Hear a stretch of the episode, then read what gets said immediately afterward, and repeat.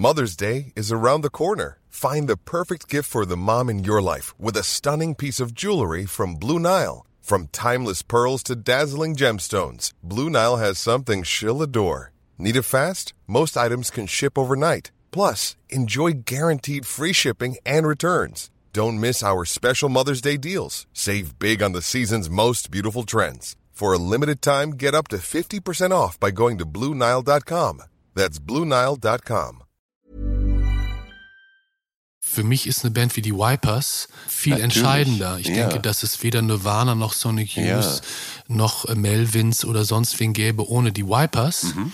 Ja, die habe ich 150-prozentig gefühlt und bewundert. Ja. Bewundert habe ich das? Ja, ich denke ja, kann man so sagen.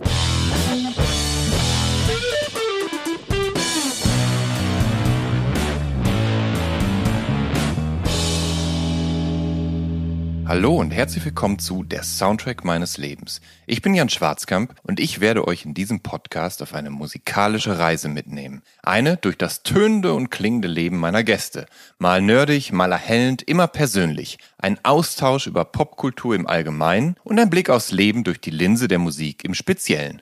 Viel Spaß mit der folgenden Episode.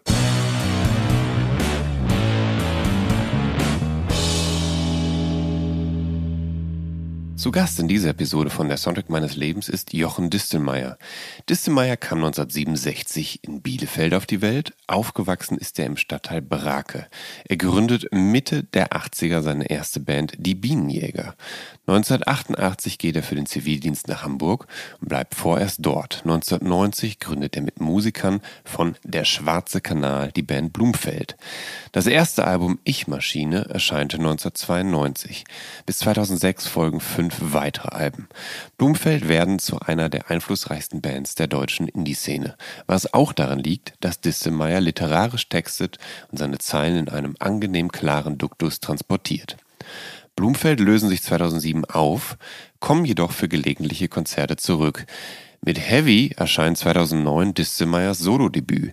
2016 singt er erstmals auf Englisch auf dem Coveralbum Songs from the Bottom, Volume 1, wo er sich auf Stücken von Radiohead bis Joni Mitchell vornehmlich mit einer akustischen Gitarre begleitet. 2015 erscheint Distelmeyers erster Roman Otis und jüngst das zweite Soloalbum mit Eigenkompositionen. Es heißt Gefühlte Wahrheiten. Darauf gibt es zwischen Soul, Blues, Country, klassischem Singer-Songwritertum und modernem R&B allerhand zu entdecken. Distelmeyer ist Vater eines Sohnes und lebt seit einigen Jahren vornehmlich in Berlin. Und nun freue ich mich, ihn hier in meinem Wohnzimmer in der Soundtrack meines Lebens willkommen zu heißen. Normalerweise würde Jochen jetzt sagen, hallo, schön, dass ich da bin. Der Haken ist nur, wir hatten ein technisches Problem und die ersten zwei, drei Minuten dieses Interviews nicht aufgezeichnet. Das tut mir sehr leid. Ich habe ihm anfänglich die Frage gestellt, dass ja Brake im Nordosten von Bielefeld liegt. Er dort aufwächst, nachdem er im Umsturzjahr 1967 geboren wurde. Und er hat einen zwei Jahre jüngeren Bruder, den Medienwissenschaftler und Filmkritiker Jan Distelmeier. Und ich habe ihn gefragt, in welchem musikalischen Umfeld die beiden aufgewachsen sind und womit sie von den Eltern musikalisch konfrontiert wurden. Und er hat gesagt, konfrontiert wurden sie mit gar nichts, aber es lief immer viel Musik im Haushalt Distelmeyers, vornehmlich Jazz und klassische Musik. Und dementsprechend hat Jochen schon früh auch Jazz gehört. Und vor allem hat er sehr früh angefangen, auch sich wirklich für Musik zu interessieren und Platten zu kaufen, nämlich schon mit fünf, sechs Jahren. Was hat man denn so gehört? Dann Anfang der 70er. Äh, ja, wie gesagt, so, äh, Status Quo, Deep Ja. Purple, Made in Japan, äh, äh, ähm, ACDC bestimmt. Ähm, mh, und dann ging das eigentlich während der Grundschule auch relativ schnell Ja. über in so, jetzt würde man sagen, Prog-Rock äh, Ja. äh, Gefilde, Ja. äh, die natürlich von Älteren an so einen herangetragen worden sind. Also das hat man einfach, Aber dann, dann bis dann eigentlich Punkrock äh, so eine Initialzündung war und äh, sich das musikalische Vokabular selber ein bisschen geschärft hatte. Aber dann hast du in deiner Jugend ja eine richtige Heavy-Rock-Sozialisation eigentlich erlebt, oder? Nee, nee, es gab natürlich auch so Soft-Pop-Kram, Ja. der im Radio lief. Ja, Ja, ja. Äh, wie gesagt, ich kann das gar nicht genauer kategorisieren. Es war äh, auch durch äh, eine Radiostation wie BFBS, die Ja. Mhm. bei uns natürlich lief, äh, war das so allgegenwärtig und man war mit unterschiedlichsten popularmusikalischen Sachen, aber auch eben, wie gesagt, Classic Jazz und so konfrontiert, wie du meintest. Ja, kann, kannst du denn, äh, kannst du Bands wie die Purple, ACDC, Status Quo noch was abgewinnen Natürlich. oder schmunzelst du da? Nein, nein, nein, nein, nein, nein, nein. nein. Natürlich gab es Phasen, wo ich dann über Status, obwohl dann über Status Quo habe ich eigentlich in dem Maße nie geschmunzelt. Ja. Ähm, ähm, äh, mir ist erst vor wenigen Jahren aufgefallen, dass ich weiß nicht mehr, wie dieses blaue Album hieß von ihnen, wo die alle so Jeansklamotten anhaben. Äh, äh, Ja. Hieß das nicht auch irgendwie wie gesagt, Blues? Blues Ja, irgendwas, ja. Ähm, also da gibt es Stücke, wo ich dann, wenn ich die jetzt heute höre oder Mhm. wie gesagt vor ein paar Jahren denke, ah, das hat Josh Homme von Queens of the Stone Shadows auch gehört. ja, Aber definitiv hat er das gehört, äh, äh, was so Arrangements und so eine bestimmte Form von ne, modmäßigen äh, Harmoniewechseln betrifft. Äh, die Purple Made in Japan, auch schon etwas länger her jetzt, aber wo ich dachte, wa was für ein wahnsinnig gutes Live-Album. Also Mhm. äh, äh, auch Studioalben von denen, gut, wie gesagt, habe ich Ja. Ewigkeit nicht gehört, Ja, ja, aber vor einigen Jahren Ja. nochmal dachte ich, ja, macht ja voll Bock. Also Ja. ähm, Ähm, man kennt dich ja als Gitarristen, ähm, aber hast du dich zuvor an irgendeinem anderen Instrument ausprobiert? ja, ich bin, ich habe Trompete gelernt, so sehr früh. Okay. Aus welcher Motivation heraus? Ähm, ich wurde gefragt, ob ich Interesse hätte, Musikinstrument zu lernen. Und Ja. dann äh, erinnere ich an eine Glenn Miller Schallplatte, die ich hatte, Ja. äh, wo man ihn, das war so ein gezeichnetes Cover, so ein rotes Cover, und man sah diesen Mann, ähm, man sah diesen Mann Ja. äh, äh, mit so einem unteren Bildrand, so einem goldenen Horn stehen. Und ich war damals vielleicht noch äh, äh, zu kindlich naiv und dachte, der macht diese Musik quasi alleine, die man da hört. Und ähm, als ich dann, ja, was willst du, ja, auch das würde ich gerne lernen, weil ich dachte, damit kann man diesen Sound generieren. ähm, und äh, äh, dann wurde mir verheimlicht, dass, äh, also beziehungsweise, Ja. dann wurde, ja, dann lerne Trompete. Ja, klar, mach ich so. Macht dann auch Spaß, weil ich ja dachte, damit kann ich diesen Sound nachmachen. Äh, und es stellte sich nach kurzer Zeit raus, dass Glenn Miller weder alles alleine gespielt Ja. hatte, noch überhaupt jemals Trompete gespielt hat, sondern Posaunist war. äh, aber dann dauerte es nur noch ein paar Jahre, bis, wie gesagt, Punkrock in mein Leben trat und dann die Trompete so ein bisschen deplatziert wirkte. Das heißt, der Punkrock war dafür verantwortlich, dass du dann irgendwann Interesse hattest, Gitarre zu spielen. Äh, das hatte ich auch schon vorher Ja. so äh, äh, und habe mir so Grundakkorde natürlich irgendwie drauf geschafft. Äh, ich erinnere dann auch irgendwie Peter Burschs Gitarrenlexikon, was natürlich Ja. irgendwie rumlag. Ja. Ähm, aber äh, die, sagen wir mal, das Zutrauen, mh, selber dann mit jemandem Musik zu machen und ne, laut zu sein, Ja. ähm, das war, kam natürlich durch Punkrock, also diese, dieser Moment der, der Selbstermächtigung, würde man heute sagen. Wann hattest du denn deine erste Band? Also gab es sowas wie eine Schülerband, in der du dann auch. Eine Schülerband nicht mit einem Kumpel zusammen Ja. äh, bei uns im Dorf. Ja. Äh, so eine erste Band, ich glaube, keine Ahnung, war ich elf oder zwölf oder so. Ja. Das kann man nicht Band nennen. Ne? Man hat sich getroffen, um, um äh, irgendwas zwischen Punkrock und äh, sonst was Ja. nachzuahmen. Ja. Ja. Wo, habt, wo habt ihr gespielt? Durftet ihr in der Garage, im Keller oder hattet ihr sogar einen Proberaum angemietet? Nein, kein Proberaum. Proberaum angemietet. Nein, in, ja klar, Kellern, Hobbykellern, äh, z- ja, Wohnzimmer, also so. Ja. Und die Eltern haben die dich bestärkt darin, äh, mit was das Musizieren angeht? Also waren die da, haben die auch im Zweifel die erste Gitarre bezahlt oder dir Nee, geschenkt? nee, nee, nee, nee, das, nee, also es war mh, bestärkt, also ich fühlte mich grundsätzlich bestärkt. Ja. Mhm. Also man musste mich nicht zur Musik machen bestärken. Also äh, äh, äh, ähm, ja, Ja. ich war da sehr frei, was Ja. das betraf. Ich meine, es könnte ja auch sein, dass die Eltern dann, äh, dass denen das so, also ich meine, die hören Jazz und Klassik, dass denen das am Ende dann vielleicht missfällt, wenn du jetzt plötzlich dem Punk anha- anheimfällst. Naja, welchen Eltern hat es nicht missfallen, wenn ihre Kinder äh, äh, Ja. äh, Musik gehört haben, wo sie dann sagt, das ist alles dasselbe. Also äh, äh, äh, ich weiß nicht, Ja. ich denke, die haben das vielleicht nicht nachvollziehen können, Mhm. aber, aber äh, haben mich gewähren lassen, natürlich, was Na, das ist doch gut. äh, normal. Äh, Du bist 1988 für den Zivi nach Hamburg gegangen, aber du war, äh, da warst du schon 21. Das heißt, deine Adoleszenz, die hast du in und um Bielefeld erlebt. Ähm, Ah, nee, ich war früher, als ich nach Hamburg gegangen bin. Ja. Ich glaube, es war 86, 87 ach so, ach so, okay, dann äh, lügt das Internet. Ja, das ist äh, Ja, aber das, das wäre das ja nicht das erste nee, Mal. nee. Äh, ähm, nee, das war schon deutlich früher, das war nicht direkt nach der Schule, Ja. äh, bin ich zum Zivildienst machen, also als Möglichkeit, mich da zu finanzieren auch. Ja. Vordergrund, also hauptsächlich aber, weil ich Musik machen wollte und das in Hamburg machen wollte. Hm. Aber du hast natürlich wichtige Jahre deiner Teenagerzeit noch in und um Bielefeld verlebt. Oder? Das kann man so festhalten. Ja, ja, klar. Ja. Ähm, war das ein, ein okayes Pflaster für einen äh, potenziell oder für einen musikinteressierten Teenager? Sprich, konntest du dort ausgehen, Konzerte ansehen, Klar. Platten kaufen? Ja, klar, Ja, klar, ja. klar. Das war ein hochokayes äh, Pflaster. Also es gab das AJZ Bielefeld, in dem Ja. äh, sehr gute Punkkonzerte organisiert und Ja. stattgefunden haben. Äh, äh, es gab das Forum Enger, un- unweit von dem, wo ich aufgewachsen bin, Mhm. Da wo äh, die ganze Welt äh, Ja. zu Gast war. Also alles das, was für uns interessant gewesen ist.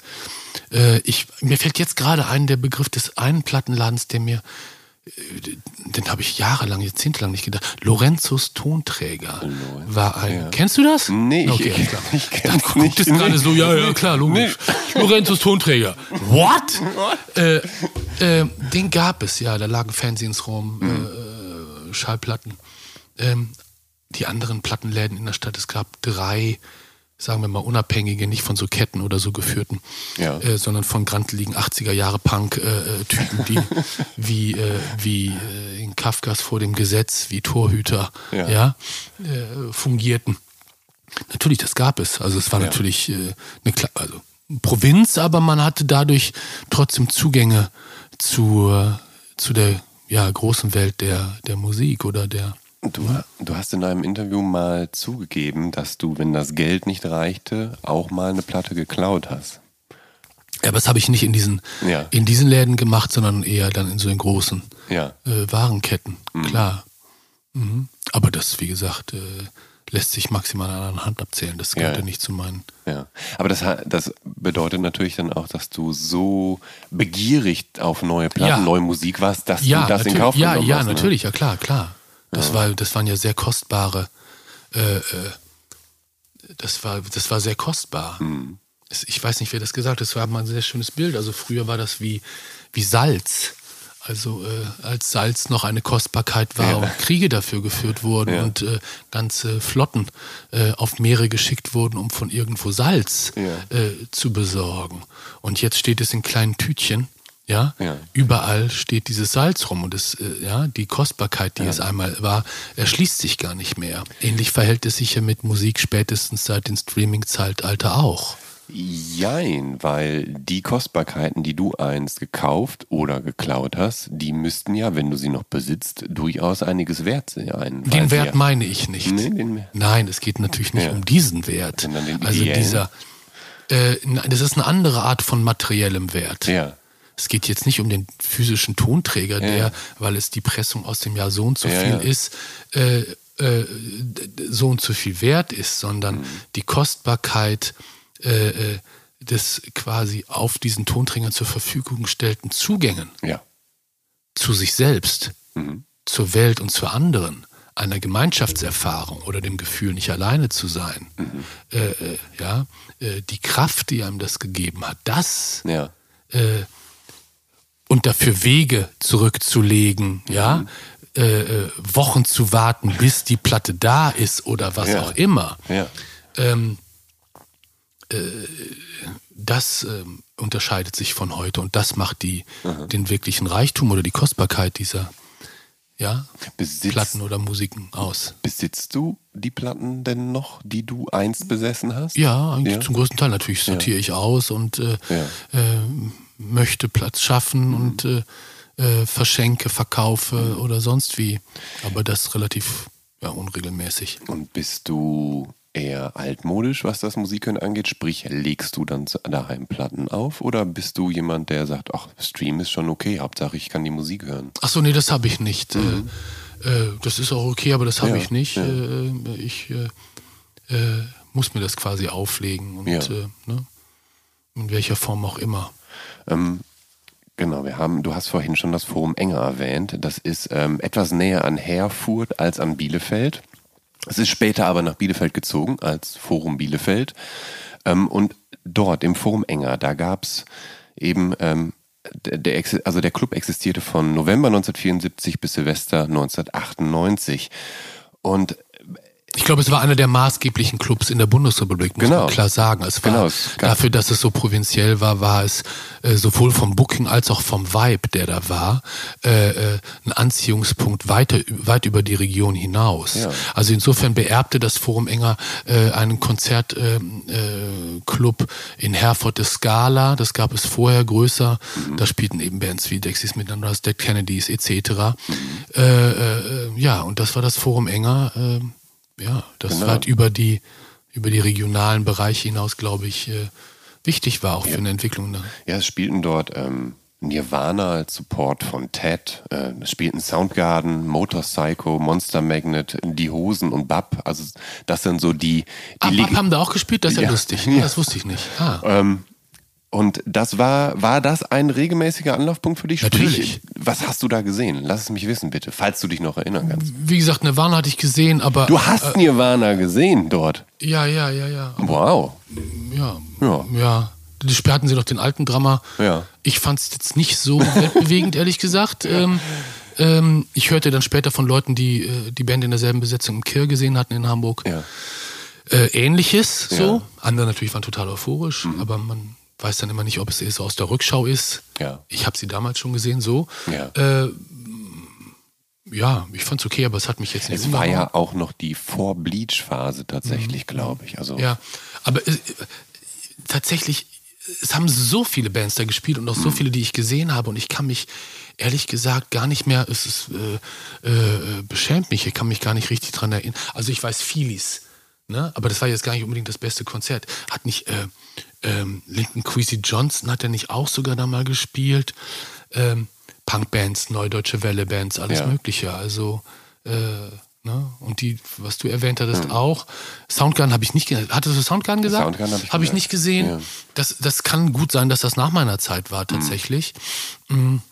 Ja, ja, ich meine, du bist ja Mitte der 80er oder, oder 86, Ja. 87 nach Hamburg. Ja, ja, ich bin die ersten Jahre, also die ich in Hamburg war und noch Zivildienst machte, bin ich natürlich noch regelmäßig irgendwie dann da äh, äh, ne, Mhm. äh, zurückgefahren und Kontakt gehalten zu Leuten und dann auch dann noch weiter Shows gesehen. Ja. Ähm, ja, aber das Forum Enger kann ich gar nicht äh, hoch genug preisen Ja. und äh, meine Dankbarkeit ausdrücken für die Erfahrung. Ja, ich habe auch nur viel Gutes gehört äh, von den Leuten, die dann später im Forum Bielefeld gearbeitet haben und die haben immer von den legendären Zeiten. Ja, es waren, Enger- waren wirklich legendäre Zeiten. Ja. Also, Ähm, es heißt, legendäre Zeiten. Ja, war's. ja, es heißt, dass du in den, in den 80ern Specs-Leser warst und dass du dort in dem Magazin 1986 in einem Artikel über die Szene um das Bad Salzufler-Label fast weltweit liest Du bist ja sehr gut und informiert. dich diesem dann Woher- im woher- Folgejahr anschließt. Ist das so korrekt? das ist äh, ziemlich korrekt. Äh, woher, das ist ja Es steht, auf, es steht in deinem Wikipedia-Eintrag. Wer hat das denn da reingesetzt? Das irgendjemand, der dich vielleicht gut kennt. Oder vielleicht hast du es irgendwo erzählt. Das kann sein, ja, Ja. Mhm. vielleicht unfreiwillig. Aber genau, das ist richtig. Ähm, was war die Frage? Ähm, das war eigentlich eher jetzt nur so ein Abgleich, ob du Specs-Leser warst und ob das äh, korrekt ist. Sprich, das Also war ich- wahrscheinlich ich hab, ein. war nicht nur Specs-Leser, Ja, ich habe natürlich ja. auch, das, und das stellt dann für mich den Bezug zu Hamburg auch da Sounds-Leser vorerst, Ja. ne, erstmal, bis zu der Auflösung dieser Zeitung. Mhm. Die kam aus Hamburg. Äh, äh, wie es damals üblich war, war man natürlich auch emsiger Fernsehleser, also diverse Publikationen, an deren Namen ich mich auch nicht mehr so wirklich erinnere, die aber im Groben so sich um Punkrock, Hardcore und so weiter äh, äh, kümmerten. Das hat man natürlich aufgesogen und damit sozusagen diese gefühlte Verbindung zu dem, was ne, in England, Amerika und sonst wo stattfand, zu halten. Stimmt, aber ich habe in einem Artikel äh, in der Specs von äh, äh, diesem Labelverbund von mehreren Bands fast weltweit gelesen und war ganz überrascht, dass in unmittelbarer Nähe, Ja, tatsächlich, obwohl genau. es war wie, wie, eine, wie in einer anderen Welt, weil ich glaube, ich war vorher noch nie in Bad Salzuflen gewesen Ja. äh, äh, und äh, Herford auch eher gemieden, also wie gesagt, man, ne? Ja. ähm, äh, und war beglückt, ähm, dann am Bielefelder Hauptbahnhof äh, die ersten Kontakte mit Andreas von den Time Twisters äh, äh, aufzunehmen und dann sozusagen eingeführt zu werden Ja. in diese bereits existierende Konstellation, die einen ähnlichen oder ja, einen sehr ähnlichen musikalischen Background hatten wie ich, Mhm. Punkrock, aber nach quasi Ausklingen von Punkrock dann, ich denke, mit Bands eben wie Dexys Midnight Runners, ABC, Scritti Politi, ne? Ja. So eine popkulturelle Wendung, ne? Äh, ja, das stimmt alles. Genau, das heißt, das war dann am Bielefelder Hauptbahnhof quasi der Erstkontakt mit dieser. Das war meine Initiation Ja, sozusagen. ja. Erinnerst du dich noch daran, als du dann das erste Mal im Bad Salzuflen warst und im die Leute getroffen hast, die hinter dem Label stecken? Oder ist das so Nee, nicht tatsächlich wirklich. nie Also ich kann mich, ich kann mich an die ersten Begegnungen mit mehreren, also äh, äh, und vor allen Dingen Frank Werner, der in Bad Salzuflen Wüsten, glaube ich, hieß es, Mhm. ähm, äh, sein äh, Studio hatte, Ja. das wir alle regelmäßig frequentierten. Ja. Ähm, und wo wir aufnehmen durften und uns ausprobieren durften in wechselnden Konstellationen, daran kann mich sehr gut erinnern. Das hat, ja, Ja. also ein wundervoller Mensch. Ähm, über dieses Label kam, also du hattest, du hattest damals deine erste Band, die Bienenjäger, zu der Zeit, ne? Ist das so? Ja, ja, das ist wohl so. Das muss Ja, so ja, sein. ja, du wirst es besser ja. wissen Ja, es gab ich. wechselnde Namen dafür, aber stimmt, das, diesen Namen gab es auch. Ja. Äh, also mit dem Namen bist du zumindest auf Tape-Compilations Ach richtig, ja, ja. weltweit drauf. Ja, ja, natürlich, ja, ja, ja, klar. Also Und- wir hatten ja auch Vinylplatten schon veröffentlicht, also Bands wie Der Fremde zum Beispiel von Mhm. Achim Knorr, die ich nach wie vor ganz toll finde. Oder eine Band namens Jetzt. Und äh, ähm, weil ich es noch eher so auf so einer Demo-Ebene für mich zum Ausprobieren halten wollte, äh, war das nur auf diesen Tapes, die dann veröffentlicht worden sind, drauf. Ne? War denn die Bienenjäger eine kontinuierliche Entwicklung von diesem, du spielst im Zimmer oder im Keller mit deinem Kumpel? War das, ging Nee, das, kann von da aus sagen. so, so Nein, weit? nein, nein, Nee, das kann nee. man nicht sagen. Das war schon quasi verschiedene andere Stadien äh, durchlaufende Neuorientierung, in Ja. der es dann eher so um, wie soll man sagen, britische Popmusik äh, und diese ganzen Sachen ging, also in so einer ganz naiven, äh, wie gesagt, sich noch ausprobierenden und ne, unschuldigen Art und Weise. Ja. Ja, du, ja. du hattest äh, Dexys, Aber da war ich, glaube ich, eigentlich schon auf dem Sprung und auf dem Weg oder wenn nicht sogar schon in Hamburg auch zugange. Ne? du hattest, ähm, Mhm. du hattest Dexys Midnight Runners vorhin erwähnt. Ähm, ich weiß, dass du Aztec Camera gecovert hast auf deinem, auf deinem Coveralbum. Mhm. Und ich habe nicht viel von die Bienenjäger hören können. Nur das bisschen, was es so Ja, ja. auf YouTube rumschwirrt. Ja, ja. Ähm, insgesamt, glaube ich, sind vier Songs auf den zwei Tapes erschienen. Kann sein, weiß ich nicht, ja. Und mich hat's tatsächlich so ein bisschen an eine Art deutschsprachige Variante von The Smith, den House Martins oder vielleicht auch Prefab Sprout erinnert. Also so halt jangeliger Indie-Pop mit so einem Blick nach UK. Kannst du meine Verweise nachvollziehen? Sprich, dieser britische Indie-Sound der 80er, war das was, was dir nahe stand? Ja, klar. Das war das, was ich meinte. Also das, Mhm. da kam dann sozusagen diese Bewegung von diesen sich transformierenden, also in so Ja. eine Pop-Welt transformierenden Punkrock-Ansätze. Ne? Wie gesagt, Green Garside von Scritti Politti, die auch ne, als eine Wave-Band mehr oder weniger angefangen haben und dann Mhm. Ja. sehr schnell äh, sich äh, in so was Schillerndes, Pop-mäßiges verwandelt haben. Mm, so ein äh, wenn man so will, antikapitalistischer, anarchistischer Ansatz von ABC, Ja. die aber aussahen, als wenn sie irgendwie so eine ne, äh, Mainstream-Glam-Pop-Band Ja. äh, sich aber als Sex Pistols-Fans in allen Interviews irgendwie auch ne, äußerten. Ähm, diese Transformationen landeten dann natürlich dann irgendwann bei dem, was du meintest, so äh, Gitarrenpop, äh, Smith, Prefab Sprout, sicherlich Haus Martins für mich nicht so. Äh, ähm, mh, und andere äh, Sachen, ja. Du hast gerade erwähnt, jetzt gerade gar nicht mehr, erwähnt so. Mhm. wie Scritti Politti so aussahen. Wie sah denn der junge Jochen Disselmeier aus? Weil ich kenne dich ja als eigentlich sehr, ähm, immer sehr elegant angezogenen Mann, immer mit Oberhemd, meistens mit Sakko. Wie sahst du früher aus zu der Zeit?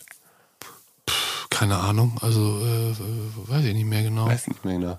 Muss man mal auf Fotos gucken. Ja. Also das, ich habe da schon sehr viel äh, rumexperimentiert, äh, Warst du- Sachen gewechselt. Ja. So, also.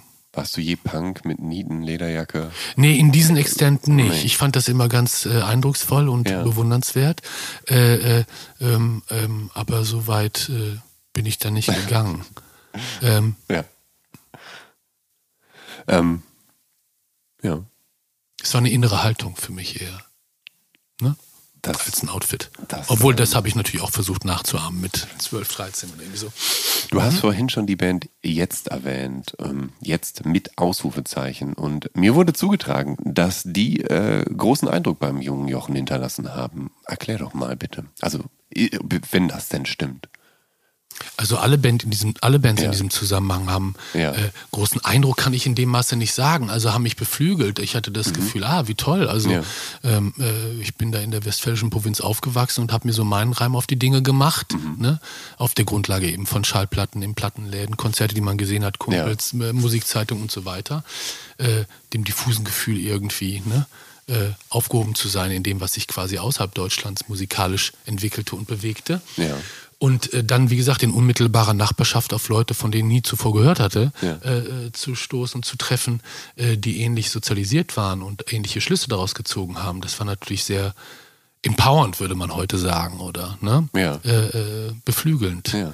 Und ähm, viele Stücke von Michael Gierke von jetzt äh, fand ich ganz toll. Genauso wie äh, großartige Stücke von Achim Knorrs, Der Fremde oder Mhm. ne, den anderen Bands aus dem Spektrum. Auf den vorhin erwähnten Tapes, da sind unter anderem auch die Sterne drauf und Bernadette Hengst oder damals noch Bernadette Hengst, zwischenzeitlich dann Bernadette La Hengst. Ähm, die siedeln später auch nach Hamburg über und damit ja ein essentieller Teil der fast weltweit Posse. Äh, Ist das mit ein Grund, warum du dann deinen Zivildienst nach Hamburg verlegt hast? Du hast vorhin schon gesagt, du bist Nee, auch nach bin da- Hamburg, um dort Musik machen zu können. Ja, das war, ich, also von den genannten bin ich da als erster sozusagen hin, weil diese, äh, die Vorstellung nach Hamburg zu gehen, hatte ich unabhängig von den äh, Kennenlernen der Leute Ah, okay. in Ja. der Nachbarschaft, sondern das war für mich auf der, vor dem Hintergrund der Platten, die ich quasi aus Deutschland, Mhm. äh, eben von Zickzack, äh, What's so Funny About und Bands, die ich äh, aus Hamburg kannte. Ja. Ähm, das hatte mich da mehr hingezogen als beispielsweise nach Berlin. Es war für mich klar, dass ich nach Hamburg gehen würde. Ja.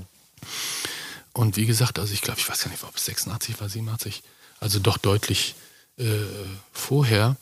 Mm, ja, war das die Frage? Das, das, das, das, es, es, das ist vollkommen okay. Das reicht mir. Das, Okay, das ist, gut, Das ist okay. in Ordnung. Ähm, das, was ihr und, und viele andere wie Ostzonenwürfel machen Krebs, Ost- und Zuckenwürfel machen Krebs. ja, dann kolossale Jugend, Hua, äh, Captain Kirk und die Braut haut ins Auge, die Regierung und natürlich die Goldenen Zitronen, die Sterne, Tokotronic und Blumfeld. Was, was all diese Bands machen, das firmiert dann irgendwann unter dem Sammelbegriff Hamburger Schule in Anlehnung an die Frankfurter Schule um Theodor W. Adorno und Max Horkheimer. Hast du dich mit dem Begriff arrangieren können oder hattest du per se eh kein Problem damit?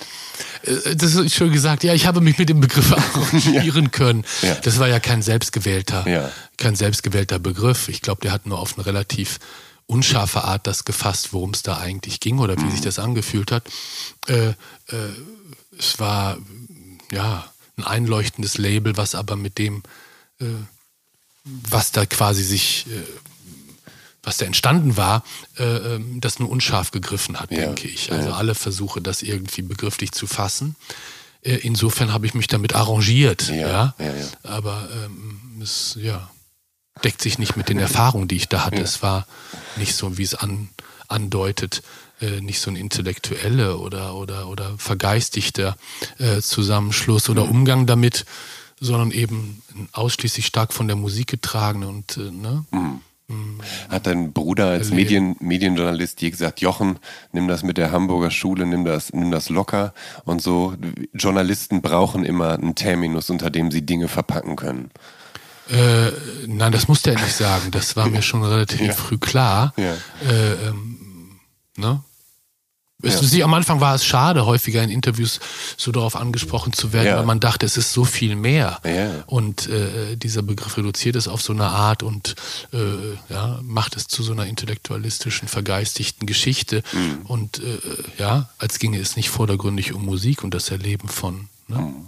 Und Sound. Zum Teil tatsächlich ja auch Spaß. Ja, klar. Ja. Ja. Ähm, wer aus dieser Szene, dieser Familie aus Bands, MusikerInnen, Labelmacherinnen und Produzenten äh, standen dir denn damals besonders nah? Also wer hat damals Eindruck bei dir hinterlassen oder mit wem hast du gerne zusammengearbeitet? Wer hat dich ähm, Also für mich war beflügelt, ja, wie du vorhin gesagt ja, hast? Für mich war es zunächst so, dass das, was ich äh, mit fast weltweit äh, da bei Bielefeld Mhm. erlebt habe, äh, nachdem ich äh, in Hamburg so Fuß gefasst hatte, ich vermisste das auf eine Art. Also Ja. dieses ne, äh, äh, neidfreie, sagen wir mal, kooperative, ne, gemeinsam irgendwie was ne, Mhm. Ja.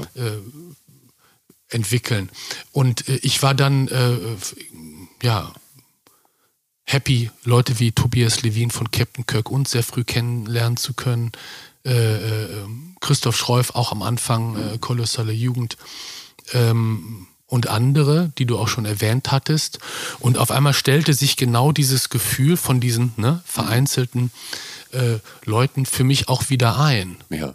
Und äh, äh dass dann die anderen Bands, die du genannt hast, so dazugerechnet wurden später im Laufe der Zeit und das dann subsumiert wurde unter diesem äh, äh Banner, mhm. äh, das setzte dann quasi, setzte eigentlich so nachträglich eher ein. Für mich war es eher so am Anfang, ach krass, äh, ja, das Gefühl ist jetzt ähnlich. Ja. Ne? Alle äh, machen mehr oder weniger andere Musiken oder haben andere Ansätze, ja. aber können sich über äh, äh, dieses Gemeinsame verständigen. Mhm. Also es war, es gab ja diese ja, musikalischen und auch textlichen Ansätze. Mhm. Gab es ja zu der Zeit gar nicht in, in der Bundesrepublik in dem Maße. Als du dann nach Hamburg kamst, kamst du äh, grundsätzlich mit neuer Musik in Berührung, mit neuen Bands, neuen Einflüssen, die dir so vorher, die du so vorher noch nicht kanntest? Mmh, klar habe ich Bands gehört, die ich vorher nicht kannte, aber es entwickelte sich mehr aus so einer Kontinuität der gesamten, ja, äh, musikalischen ja. Lage in der Welt. Ja. Also natürlich orientierten sich auch viele Hamburger Bands an Entwicklungen in den USA oder, oder, oder England. Also äh, es gab natürlich Live-Momente, die mich umgehauen haben, aber die jetzt äh, äh, überrascht in dem Sinne. Ja. Ich kann mich an einen, das war dann aber auch schon, glaube ich, zu Zeiten, als es Blumfeld gab, Momente erinnern, spielten, glaube ich, De La Soul oder waren es Gangster? Ah, das weiß ich jetzt gar nicht mehr genau. Hm. Äh, äh, am selben Tag als eine Band wie Daisy Chainsaw ja. äh, in der Markthalle gespielt hat. Und eigentlich Aha. wollte man zu beiden Shows gehen. Ja. Aber ich war dann von dem Daisy Chainsaw-Auftritt so geplättet. Das war wie als wenn ein äh, Raumschiff mit Aliens gelandet wäre. Und die haben da so dermaßen, also mit einer unglaublichen äh, kalten Aggressivität äh, ja. Äh, gespielt. Das war, also das war, äh, dass Rock'n'Roll oder Punkrock gefährlich sein kann und mit Risiko verbunden ist. Mhm. Äh, das war eine Erfahrung, die kannte ich aus den 70er, 80er Jahren. Ne? Ja. Sicherlich ja noch viel jünger und schneller zu verängstigen. Ja. Ja, ähm, und ähm, in den 90er Jahren war das eigentlich verschwunden. Und auf einmal tauchte diese Band auf und man dachte, uh, man hatte Angst um die Leute. Also, mhm. wow. ähm, ja, das hat Eindruck hinterlassen. Ja. Und eben, wie gesagt, diverse Hip-Hop-Acts, die ich gesehen hatte, mhm. Public Enemy und äh, Sachen, die ich dann zu dem Zeitpunkt äh, immer mehr gehört hatte als Darum, äh, darauf möchte ich nämlich jetzt auch gern äh, zu sprechen kommen. Also äh, 1990, da gründen sich Blumfeld, die ja nun jetzt wirklich nicht mehr nach Die Bienenjäger klingen. Deine Stimme meinetwegen ist so verbindendes Element, weil deine Stimme klingt eben wie deine Stimme. Sehr charakteristisch. Aber ähm, du hast dich mit Musikern von Der Schwarze Kanal zusammengetan, André Ratay und Eike Bülken. Bulken. Bulken, Entschuldigung, hier steht auch Bulken. Warum sage ich denn Macht Bülken? Ich weiß es auch nicht. Ähm, das Debütalbum Ich Maschine, das erschien 1992 und das startet mit dem Song Ghetto Welt und endet mit dem akustischen Titelsong. Und in beiden legst du dank des äh, Spoken Word Beitrags ja beinahe so ein, so ein Rap-Duktus an den Tag. Also zumindest empfinde ich das so. Ja. War das dein Anliegen? Sprich, gab es zu, also du, ich weiß, dass du zu der Zeit Hip-Hop gerne gehört hast. Du hast gerade Gangster. Mhm. Ja. Du warst großer Public Enemy Fan. War das dein Versuch, ist das falsche Wort, aber das bei Blumfeld in diese neue Band einzubringen, diesen Hip-Hop-Einfluss? Ja, es war kein Versuch. Also ich habe mich daran orientiert, weil es die Musik war, die ich ausschließlich gehört mhm. habe. Also ja. in den Jahren, zwei Jahren davor äh, war für mich eigentlich die Entwicklung von dem, was man Popmusik oder Rock'n'Roll oder wie auch immer nennen konnte, ja. äh, insbesondere in Deutschland, Österreich und so weiter. Es war wahnsinnig langweilig, äh, äh uninspirierend mhm. und äh, nicht nichtssagend. Äh, äh, naja, also in England war es eigentlich auch nicht anders. Ähm, und umso begieriger und dankbarer war ich als ne, äh, Hip-Hop, was ja. ich vorher auch schon singlemäßig ja. gehört hatte, aber mir so eine Erfahrung gab, wie ähnlich wie Punkrock vorher. Mhm. Äh, ah, ein komplett neuer Kontinent, der zu entdecken ist. Ja. Äh, äh, ah, und die haben genau das, ne, also das, was mir fehlte zu der Zeit, dass Leute irgendwie das Bedürfnis hatten, sich auszudrücken, was zu sagen, dass es mhm. eine gewisse Dringlichkeit hatte, äh, um die es ging, alle Bereiche des Lebens ja. ne, äh, zu besingen jetzt nicht, aber zu besprechen oder, oder auszudrücken, Ja. äh, das fehlte mir in zeitgenössischer Popularmusik und fand ich in Hip-Hop. Und äh, je mehr ich Hip-Hop hörte, desto mehr konnte ich Bezüge herstellen zu Sachen, die ich vorher gehört hatte, ob das jetzt Dylan war oder äh, Franz Josef Degenhardt oder, ne? Mhm. Also Patti Smith sicherlich auch zu nennen. Weil, weil der Hip-Hop so politisch war. Na, weil es sehr textintensiv war. Ja. Weil sie, ne? Ja. Weil es äh, schon auch, ob es, kann man auch Phil Oakes oder ne, äh, Woody Guthrie oder so, solche Ja. Leute kann man auch nennen, die natürlich auch schon so eine Art von, ne? Ja. So wie äh, Chuck D meinte, Hip-Hop ist das CNN der ne, schwarzen genau. Bevölkerung. Äh, äh, man auch schon bei Woody Guthrie, Bob Dylan und anderen Folk-Künstlern, die mit einem politischen, politischen Anspruch angetreten waren, Ja. den Eindruck hatte, es, es geht um ne, Nachrichten, ne, erzählen, Mhm. Ja. einem Stream of Consciousness, ja, äh, ausufernden Redefluss, Mhm. so Mitteilungsbedürfnis, ne, dringliche ne, War, Artikulation. war bei dir Hip-Hop schon länger auf dem Radar? Also, Ja. also sprich, seit Anfang der 80er mehr Ja. oder minder ist das ja. Ja, also ich nahm das durchgedrungen einfach so, ne? Also Ja. man, hat dann Sugar Hill Gang genauso Ja. gehört wie das Model von Kraftwerk. Und äh, äh, hatte die Kategorie noch nicht, dass das eine das ist und das andere das. Aber gab es beim Hip-Hop denn für dich einen bestimmten Aha-Moment, wo du zum ersten Mal dachtest, oh Mann, das ist ja intensiv. Ja, ja, ja, klar. Also so Sachen wie Curtis Blow habe ich nicht gedickt in dem Maße, Ja. zur Kenntnis Ja. genommen und gehört. Äh, äh, aber Public Enemy sind da zentral zu nennen. Ja. Also das, äh, ne? Ähm, Boogie Down Productions auch, aber ich glaube, da war ja Tobias, der erwähnte Levine von Captain Mhm. Ja. Kirk und Ja. äh, sehr drin. Ich erinnere mich auch an Son of Berserk, fand ich auch toll. Äh, dann ging, wie hießen sie? Silver Bullet. Das war eine englische Rap-Formation. Auch sehr aggressiv. Es ist ein, ein starkes Album. Und äh, natürlich beim diese Sachen hören, äh, äh, hörte man sich auch tiefer in so Rap-History, die einem bis dahin noch nicht erreicht hatte, Ja. rein. Ne? Ja. Klar. Ich sehe schon, du bist da ganz gut aufgestellt. Ne, ich habe das halt Ja.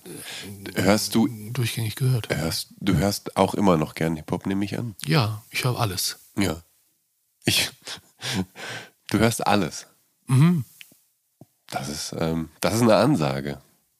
Also nicht jede Single, Ja. nicht jedes Ja, Album, ja. aber äh, äh, ich habe relativ früh angefangen, mich nicht von Genregrenzen äh, äh, abschrecken oder äh, beeindrucken zu lassen, Mhm. äh, sondern äh, ich reagiere auf das, was mir direkt entgegenkommt, wenn ich es höre. Und sehe da eher Verwandtschaften zwischen scheinbar zu unterscheidenden ja, Musiken und äh, ne? Ähm, es geht relativ viel um Sex auf der Platte. Also lass uns nicht von Sex reden, dann immerhin äh, den Song Sex Bomben, der jetzt nicht äh, direkt mit Sex zu tun hat vielleicht, zumindest nicht offensichtlich, was so die Zahlen angeht, oder zumindest habe ich das nicht verstanden vielleicht. Und gegen Ende gibt es dann nochmal den Penismonolog. Wolltest du der Rockmusik eine gewisse Sexiness zurückgeben oder zumindest die, Ja, die, natürlich. die Art, auf die Natürlich Naja, wollte ich das. aber- Ich hatte, nein, ich, ich hatte keinen Plan. Ja. Äh, äh, äh, äh, ich wusste das, als wir die erste Probe hatten. Ich hatte, wie gesagt, Ja. Vor dem Hintergrund meiner Hip-Hop-Begeisterung äh, wieder verstärkt mit Songschreiben angefangen, hatte Stücke und suchte dafür Musiker, mit denen ich das ausprobieren wollte. Und ähm, stieß auf André Rattay, der mir empfohlen worden war als Schlagzeuger. Und als ich ihn fragte, ob ihm mein Bassist einfiele, meinte er ja. Eike Bulk, mit dem er schon bei Schwarzer Kanal zusammengespielt hätte. Ja. Äh, und als wir uns das erste Mal trafen in einem äh, Übungsraum äh, bei der Munzburg in Hamburg, hatten wir, glaube ich, ja, bei einer Probe Ghetto-Welt, Zeit, Totschläger und Penismolog äh, Stücke, die ich geschrieben hatte, Ja. gespielt. Und es war genau das, was ich, äh, ohne zu wissen, wie genau es so klingt, was ich aber dachte, Ja. so sollte das sein. Und äh, André und Eike, denke ich, ging es ähnlich. Ja. Ja? Mm, so, und um auf deine Frage, wie gesagt, es war, gab keinen Plan, aber ich glaube, ich habe un unbewusst auf das reagiert, was in Deutschland, also äh, deutscher Pop, Punk, wie auch immer Musik, Ja. äh, mir immer ein bisschen zu kurz kam Mhm. ähm, von der eigenen Körperlichkeit und äh, ja, Mhm. äh, Emotionalität und der Welt, was das mit der Welt, die uns umgibt und Ja. ja, den Gedanken, die man so über den Tag verteilt denkt, zu tun hat. Also die Zusammenhänge herzustellen. Ja, du setzt dich ja äh, mit Sex. Aber das war jetzt kein Platte bewusstes, das oder war mit, kein- Oder mit Körperlichkeit setzt du dich ja da durchaus ernsthafter auseinander als jetzt eine Band wie Motley Crue, die halt davon singt, dass sie sich Groupies abschleppt, was ja eine ganz andere Art von sexueller Haltung ist. Ja, andere Art von Ernsthaftigkeit, Ja. sicherlich. Also in, in auf eine lustige Ja. Hair Metal verspielte. Ja. ja? Also Ja. Äh, ich glaube, es gibt dieses eine Interview mit dem Sänger von Twisted Sister, äh, äh, der sich äh, belustigt bis überrascht darüber äußert, dass ne, sie eigentlich in Drag-Klamotten, Ja. ne, Ja. Curly Hairs und äh, etc. Äh, und äh, so, mhm. äh, mehr als androgyn sozusagen auf der Bühne standen und von, äh, wie er meinte, potenziell homophoben und ja, Ja. äh, äh, Dudes äh, Ja. begeistert äh, angehimmelt wurden. Ja. Ähm, also äh, keine Schmälerung äh, ja, der Sex- und Love-Songs von Mötley Crue. Ja. Ähm, mh, ich denke, da ist auch unbeabsichtigt, aber der Titel Ich-Maschine des Albums äh, äh, Programm. Es war natürlich genauso wie die Sachen, die ich vorgemacht habe, ein Versuch, wie kann man zu sich kommen durch das, was man macht. Wer ist man überhaupt? Woraus setzt sich, ja, besteht man? Äh, äh, äh, wie setzt sich das zusammen? Ist das ein Ergebnis von der Entwicklung oder war das immer schon da, was man ist? You know what I mean? Ja. In einer ganz unschuldigen, noch sehr, ja, Ja. jugendlich, ja, verspielt kraftvollen ne, Art. Und das ist vielleicht dann diese, diese Tendenz, die das da schon aufnimmt, ist etwas, das sich gar nicht, äh, das entzieht sich meiner Kontrolle. Das ist jetzt etwas ad hoc gefragt. Ich, ich weiß nicht, ob dir sofort eine Antwort darauf einfällt, aber welche Rockbands sind für dich sexy? Welche Rockbands findest du sexy? Welche transportieren Rockbands. Rockbands? Ja, ja. Es ist ja immer ein bisschen, es ist ja ein kompliziertes Genre, um sexy zu sein. Nein, warum? Warum? Es äußert sich Nee, ich, naja, ich, also, es klingt jetzt ein bisschen oberflächlich, aber sowas wie Soul oder R&B, da, damit kann man viel leichter spielerischer Sex transportieren als jetzt mit Rockmusik. Ja, aber da glaube ich, also es ist, äh, ähm, mh, da weiß ich nicht, welche, welche Vorstellung du von äh, Von Sex hast. hast. Äh, äh, natürlich sind äh, äh, waren Led Zeppelin ja, äh, Mhm. Ja. auch eine sehr sexy ne? Ja. und das auch sehr performende oder darstellende Ja, das stimmt auf natürlich. so eine Ja. stark hetero, macho-mäßige Art das ausstellende Band. Die Purple, die vorhin erwähnt worden sind, äh, äh, ne, wenn man sich Made in Japan anhört, wie das da diese Ekstase, Mhm. äh, die die in der Lage sind abzufeiern und Ja, den stimmt. Mhm. Druck und das, das ist sicherlich auch Ausdruck eines Begehrens, was die da, ne, Mhm. äh, wie sich diese Jungs dann als Sexsymbole zur Verfügung gestellt haben. Mm, äh, Also das äh, schließt sich, das eine schließt das andere nicht aus. Okay. Es gibt auch Soulmusik, die nicht besonders sexy ist und R&B-Stücke, die äh, zwar sexy sein wollen, aber einfach verklemmt sind. Da hast du wahrscheinlich, da hast du recht, ja. Ähm, 1994, da erscheint das zweite Blumfeld-Album L'État et moi. Und das Cover ist eine Copy-and-Paste-Version äh, des 1959er, der 1959er Elvis Compilation 50 Millions Elvis Fans Can't Be Wrong. Du ha- bist, glaube ich, sogar verantwortlich für das Artwork, wenn ich mich nicht irre, zumindest steht es als Credit drauf. Steckt hinter dieser Idee auch eine Verbeugung vor dem King? Sprich, bist du Elvis-Fan? Oder war das einfach eine Nee, ich bin, spontane Idee? Nein, ich, ich hatte eine Phase, da, ja, äh, fand ich das interessant, habe das viel gehört. Ich, aber ich bin aber nie Fan geworden. Ich, äh, bei aller Wertschätzung hatte relativ früh das Gefühl, dass ich fand ihn etwas überbewertet Ja. äh, äh, im Vergleich zu anderen, äh, sagen wir mal, Archetypen von Rock'n'Roll-Kultur. Ob Ja. das jetzt Gene Vincent ist Ja. oder Jerry Lee Lewis, Little Little, Richard. Richard. natürlich, Chuck Berry, äh, ne? Ähm, also Elvis ist das für Rock'n'Roll natürlich, was Eminem für Hip-Hop äh, dann später werden sollte. Mhm. Ja, Erstaunlich ähnliche ne? Ja. Bedeutung für ein Musikgenre, auch gleichzeitiger Substanzmissbrauch Mhm. äh, äh, äh, und so verloren gehen in so einer Bedeutungsfalle. Mhm. Ähm, mh, äh, klar, aber daher kannte ich dieses Cover Ja, ja. und dachte, um das, wie sich Hamburg für mich zu dem Zeitpunkt anfühlte, eben als eine ne, Ja. gemeinschaftliche, ne, Mhm. eine ne, Das, das sind alles F- Fro- Freunde, die da Freunde, Musiker, ja. Freunde der Band, Freunde von André Eike, von mir, Ja. äh, äh, Leute, die wir in, in deren Zusammenhang wir uns gesehen haben. Und um das äh, zu würdigen und zum Ausdruck zu bringen, ne, dass man immer mehr ist als, ne, dass man nie alleine schreibt und Musik macht, sondern immer umgeben ist von Leuten, die Dinge ähnlich sehen oder ja. Mhm. Mm. Ein Mögen, ganz naiv, äh, äh, Natürlich. um das zum Ausdruck zu bringen. Ja. Das ist dieser Staat. Die Platte erscheint mir in Teilen stark von Sonic Youth beeinflusst. Wenn ich, also wenn ich an die oft clean, dann wieder neusigen und dann drängenden, geschichteten Gitarren denke, hatten die New Yorker Avantgarde-Rocker Einfluss auf Blumfeld und auf dich als Musiker oder gar Komponist und Gitarrist Glenn Brunker, der ja eben Lee Ronaldo und Thurston Moore beeinflusst hat. Ja, ich denke, dass sowohl Glenn Branca als auch Sonic Youth sicherlich einen großen Einfluss auf André und Eike hatten. Äh, äh, so die musikalische äh, Szene, aus der sie kamen, war sicherlich stark davon beeinflusst. Ja. Das, insofern haben sie das auf eine Art mit reingetragen, denke ich. Äh, äh, klar hatte ich Sonic Youth auch gehört und fand das auch ganz gut. Aber für mich ist eine Band wie die Wipers viel Natürlich. entscheidender. Ich Ja. denke, dass es weder Nirvana noch Sonic Youth Ja. noch äh, Melvins oder sonst wen gäbe ohne die Wipers. Mhm. Ja, die habe ich 150-prozentig gefühlt und bewundert. Ja. Bewundert habe ich das? Ja, ich denke ja, kann man so sagen.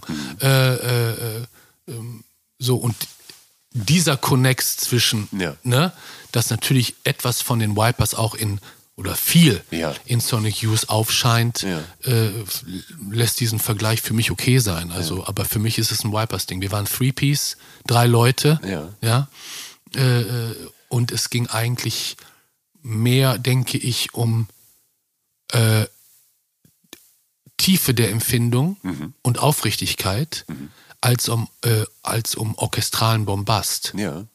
und ne, etwas, was dann später bei My Bloody Valentine äh, äh, mündet. Auch schillernd und beeindruckend, aber für mich sind die Wipers sozusagen die, wie soll man sagen, äh, die haben den Grundstein für diese Art von Musikalität. Das, was Greg Sage da macht, Über halt zwei Alben muss man klar sagen. Ne? Also es waren so zwei Alben, Over the Edge und dann Youth of America, Ja. äh, insbesondere mit When It's Over, wo man denkt, Wahnsinn, das ist äh, äh, wie eine Symphonie. Ein Ähm, Song, den Rod von den Ärzten sehr schätzt auch. Und er hat beschrieben, dass gerade das, dass man das Gefühl hat, dass der Song sich permanent steigert, Das ist unfassbar. aber zu keiner Klimax kommt und dann nach ja, es ist, es ist Punk-untypischen fast sechs Minuten dann endlich irgendwann abbricht. Ja, ist es nicht noch länger als sechs Minuten? Also mir ist ich, es ist Ja. wundervoll. Es ist, es erfüllt viel von dem, was man dann auch in anderen Musiken, ne, Mhm. Jahrzehnte später, äh, dann quasi komplett effizient auf den Punkt gebracht, in Techno vielleicht, also dieses Trance-artige, ja, so Mantra, ne, Mhm. Ja. Äh, äh, äh, in, wo sich auf eine Art so ein, der Glaube an, das, an die heilende Kraft der Musik auch, ja, Mhm. Fast so auf so eine schamanistisch heilende Art, ja, äh, zeigt. Ja. Und diese, dieses Verständnis ist vielleicht etwas verloren gegangen im Laufe der letzten Jahrzehnte. Ne? Obwohl es natürlich in Musik immer noch darum geht. Ähm, Im Titelsong L'État moi, da trägst du Prosa vor, also ganz ohne Musik. Und deine Texte für Blumfeld sind ja gerade zu Anfang sehr literarisch und benannt und ist die Band ja nach einer Figur aus einer Kurzgeschichte von Franz Kafka. Ist für dich Literatur auch ein Schlüssel zur eigenen Musik? Nein, nee. Also das ist, Musik ist vor allem für mich da. Ja. Äh, äh, nein, ich brauche keine Literatur, um Musik machen zu können. Oder okay. also äh, um eine eigene Art des Texteschreibens, nenne ich das jetzt mal, äh, zu entwickeln, ist war es zu einem bestimmten Zeitpunkt hilfreich zu gucken, wie machen andere das, ne? in unterschiedlichsten Formen. Ja. Ähm, mh, mh, mir- also ich kam irgendwann als, ich glaube, es war dann so zweite, dritte Probe, als es darum ging, okay, es schockt, macht Spaß, ja, fühlt sich gut an, wie nennen wir das denn jetzt eigentlich? Mhm. Kam ich mit ein paar Vorschlägen in den äh, Proberaum und äh, der Name Blumfeld, wie so eine Art Familienname, ne? wie Ramones oder die Smiths oder die Beatles oder äh, ja, äh, äh, Beach Boys bekam sozusagen den Zuschlag. Ähm, und damit war das mal nicht geklärt. So. Ähm, es ist, ich muss ein bisschen abkürzen, sonst kommen wir nachher mit der Zeit nicht hin. Ich weiß, ähm, es, also es folgt dann äh, später Oh Nobody äh, und da ist ein Song drauf, Tausend Tränen tief. Da müssen sich Blumfeld so ein bisschen dem Schlagervorwurf stellen, zum Teil, weil es halt eben, weil die Sprache direkter wird, weil die Songs elegischer werden, weil der Noise-Faktor wegfällt. Ähm, andererseits. Also bei dem Stück meinst du jetzt oder bei der Platte? Bei, bei dem, bei dem Stück vor, vornehmlich, genau. Klar. Ähm, und da frage ich mich, ob, ob, ob ihr so ein bisschen missverstanden wurdet, weil einem Leonard Cohen zum Beispiel, dem wirft man ja auch keine Schlagerhaftigkeit bei elegischen Liebesliedern vor, oder? Und ich könnte mir vorstellen, dass der durchaus eine Verweiskomponente dargestellt hat, was Tausend Tränen tief etc. angeht. Leonard Cohen? Ja. Nein, Leonard Nein. Cohen sicherlich grundsätzlich. äh, äh, äh, für das Stück Ja. jetzt eigentlich gar nicht. Okay, na gut. Äh, äh, äh, ähm, äh, na gut, Leonard Cohen ist ein großer Liebesliedschreiber neben vielen anderen Mhm. Ja. Sachen, die ihn als Songwriter auszeichnen. Ähm, mh, Also ich habe Ich diese, glaube, diese ja. Verbindung jetzt hergestellt, weil ich weiß, dass ihr zu dieser Zeit ungefähr auch seinen Song The Law gecovert habt. Mm, Ja, ja, klar. Also wie gesagt, ja, ich denke, ja. äh, Leonard Cohen ist sicherlich Ja. äh, eine der äh, Musikergestalten, die mm, ja mich geprägt, ja, doch geprägt haben, Mhm. sicherlich auf eine Art. Äh, ja, ich glaube, das wird häufig unterschätzt. Er äh, hat ein sehr äh, die Melodien bei ihm sind hookig. Ja. Er ist eigentlich eine Hitschleuder. Wenn man Ja. einmal Suzanne Ja. takes you down, wenn man das einmal gehört hat, who, ba, fa, das ist, ja, äh, äh, ne? Ja.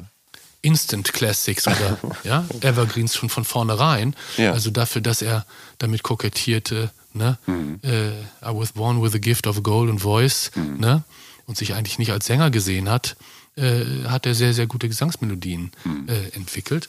Mm. Oder gehabt oder ja, gesungen.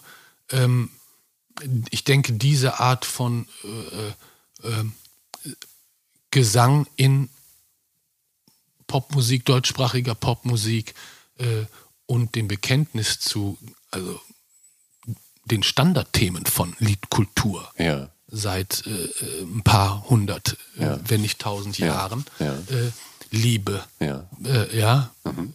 Zuneigung, äh, äh, Zärtlichkeit äh, äh, ist hierzulande natürlich äh, deutlich unterrepräsentiert gewesen, Mhm. immer. Da kann man jetzt Spekulationen anstellen, warum das so ist, Ja. ob das historisch bedingt ist oder mentalitätsgeschichtlich oder Ja. weil das Wetter hier anders ist oder weil die Deutschen zu verkopft sind. Ja. I don't know. Äh, äh, aber ich glaube, das hat äh, viele Leute ähm, ja, überrascht. Ja. Und aus einer Hilflosigkeit heraus musste ähnlich wie bei dem Terminus Hamburger Schule irgendwie ein Schlagwort in Stellung gebracht werden, Hm. um so eine Art Abwehr vor dieser ja, Hm. Emotionalität dieses Songs und auch anderer Stücke Ja. äh, hinzukriegen. Und dann gab es dieses äh, äh, äh, ja, fast etwas verzweifelte Schlagerverdikt, ähm, wo ich den Eindruck hatte, da wird gar nicht gewusst, was Schlager eigentlich wirklich ist. Ja. Also, äh, äh, ne? Weil Und Schlager. es war eigentlich das Gegenteil. Also Ja. äh, Schlager handelt eigentlich häufig, ne? also das, was quasi das Genre ja. äh, ähm, von dem verklemmten äh, ja, Ja. Zugang zu Liebe und Sexualität, zu ein, das immer ins Schlüpfrige wenden muss. Aber Schlager und gerade der frühe deutsche Schlager ist ja auch ein Ausdruck der Sehnsucht nach nach fernen Ländern, nach, nach, ähm, nach Liebe, nach Zuneigung, nach. Das ist ja, wie gesagt, das Ja. ist, davon Ja. handelt das Ja. Mu- Musik generell. Mhm. Also neben anderen Sachen auch, aber davon eben auch. Und äh, äh, äh, ähm, ähm, ja, es gibt natürlich auch tolle Schlagersongs. Ja. Ne? Äh, aber ich glaube, das trifft den Punkt eben nicht in Beschreibung auf diese, auf diese Musik. Mir kommt da, also der, derzeitiger deutschsprachiger Hip-Hop kommt mir schlagerhafter vor. Mhm. Ja. Äh, äh, eben auch vor dem Hintergrund von einer, wenn man so will, sexuellen Verklemmtheit oder, Ja. ne? Äh, äh, äh. Na gut, okay, das Ja, kommen wir ja, jetzt ja. fabulieren. Ähm, äh, sieh mir nach, wenn wir jetzt Testament der Angst überspringen und direkt zu Verbotene Früchte von 2006 weiterziehen. Ähm, ihr wurdet bis zuletzt gerne als intellektuelle Feuilleton-Lieblinge gehandelt. Und dann setzt ihr 2006 mit Verbotene Früchte eine Platte vor, ja, die wohl viele Erwartungshaltungen unterwandert. Ich denke da vor allem an den Song Der Apfelmann. Ein, Der ein, ein, ein schmissiger Rock'n'Roll-Song mit einem freundlichen Text, in dem du unter anderem diverse Apfelsorten aufzählst. Ja. Ich mag den Song richtig gerne, weil ich ihn A auch ziemlich lustig finde und weil er mich äh, tatsächlich an ein bisschen an Telefonmann von Helge Schneider erinnert und er auf einer Compilation mit guter Kindermusik ideal platziert ist. Ähm, was ist die Geschichte hinter diesem Stück? Äh, also, mh, mh, das, was ich schon mit ähm, Old Nobody versucht hatte oder angefangen habe, dass ich eigentlich konkreter oder klarer und einfacher äh, äh, im Schreiben der Texte und vielleicht prägnanter werden wollte, das setzte sich auf verbotene Früchte natürlich weiter fort. Genau.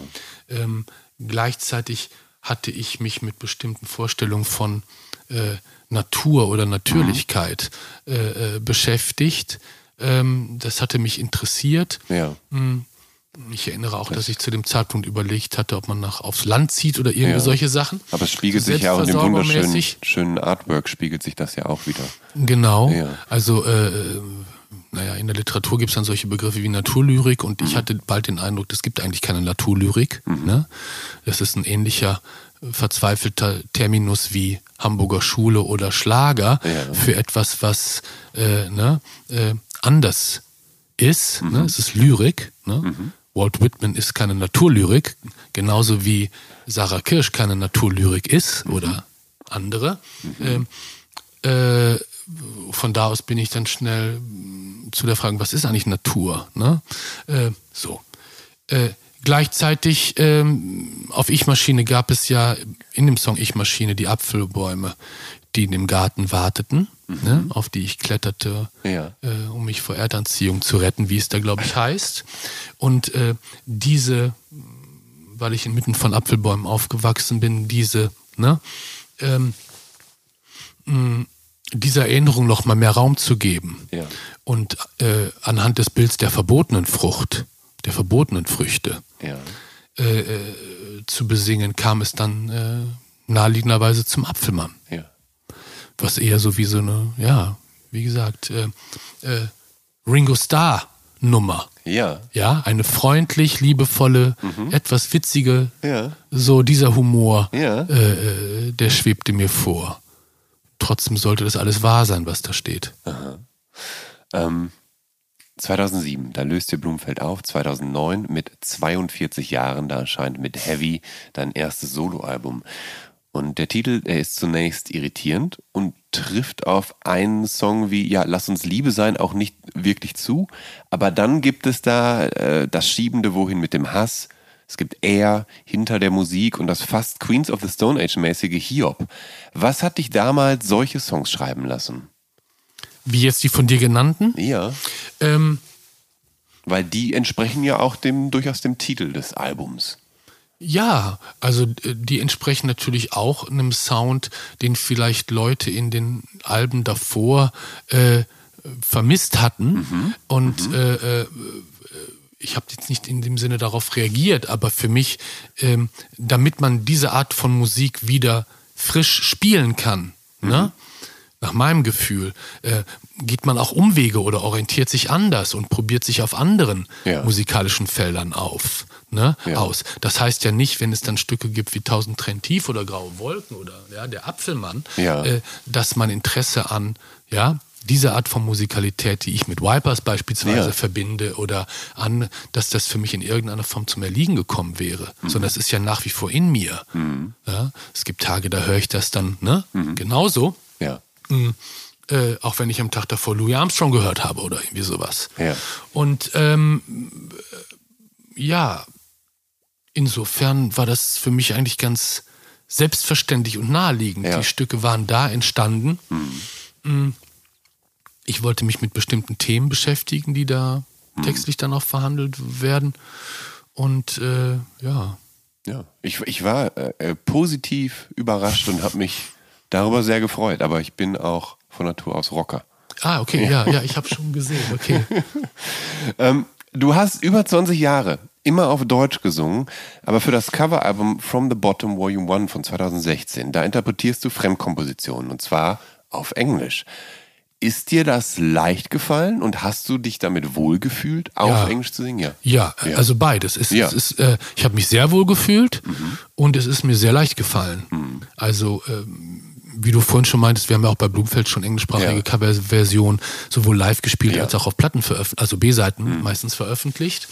Ähm, und im Zuge der Lesereisen zu meinem äh, Odysseus-Roman Otis, wo ich äh, neben den Lesungen auch an der Akustikgitarre einzelne Stücke vorgespielt habe, die mich beim Schreibprozess begleitet hatten, ähm, kam es eigentlich jeden Abend äh, zu dem Moment, wo die Leute dann nach, dem, nach der Lesung fragten, ob es denn diese Stücke, ob die irgendwo aufgenommen Ja. seien. Das war eigentlich gar nicht vorgesehen und geplant. Ja. So dass ich irgendwann mit meinem Tourmanager im Auto saß äh, und meinte, du, das ist eigentlich jetzt ist schon wieder da. Ist schon wieder, äh, kann man doch eigentlich mal, also ist ja kein Ding, geht man ein paar Tage ins Studio, nimmt das auf, zack, bums, Ja. fertig und bedankt sich auf diese Art Ja. ne, für den Support und das Interesse und so. Ja, die Songs Und so sind ja kam da, es- du musst ja nicht schreiben. Genau, und so kam es, so kam es zu diesem Album. Also, wodurch ich dann Sven Meyer als Produzenten habe kennenlernen dürfen.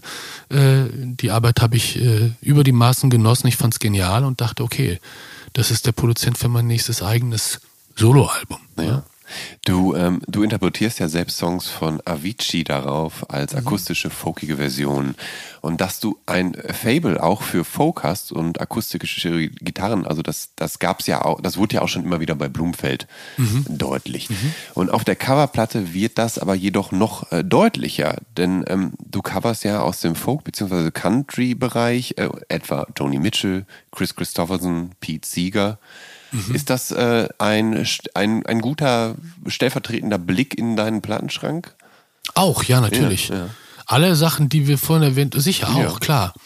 Also um das nochmal klar zu sagen, dass für mich Genregrenzen in dem nicht, das sind keine relevanten Maßstäbe. Mhm. Ich sehe mehr Verbindendes zwischen Vipers und Joni Mitchell Ja. oder Ähnlichkeiten, Ja. ja, als jetzt zwischen den Vipers und äh, äh, My Bloody Valentine vielleicht oder oder oder äh, äh, Exploited. Ja, ja, ja. ja.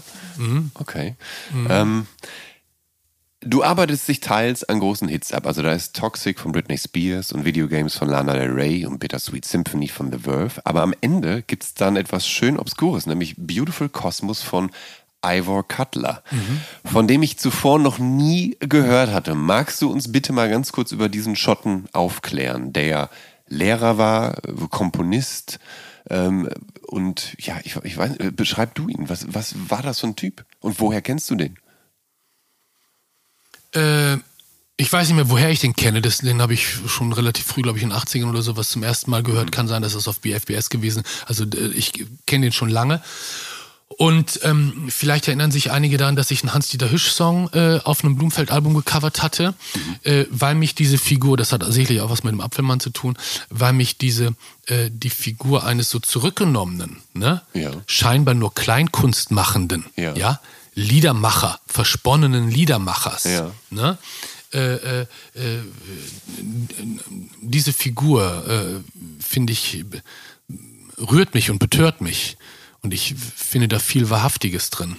Und diese Position, die sich nicht aufplustert und groß macht, sondern aus einer menschennahen Bescheidenheit heraus für die Leute ähnlich wie Pizziger auch, Ja. ja ähm, singt.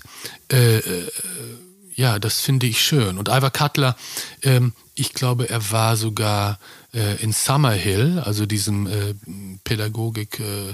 Pädagogik-Projekt von R.S. Neal, also der antiautoritären Erziehung, äh, äh, ein Lehrer und ähm, mit seiner Lebensgefährtin jetzt habe ich ihren Namen vergessen, peinlicherweise, hat er äh, diesen Song geschrieben, der dann viel, viel später von, ich glaube, Jim O'Rourke gecovert worden ist, Woman of the World, Take Over.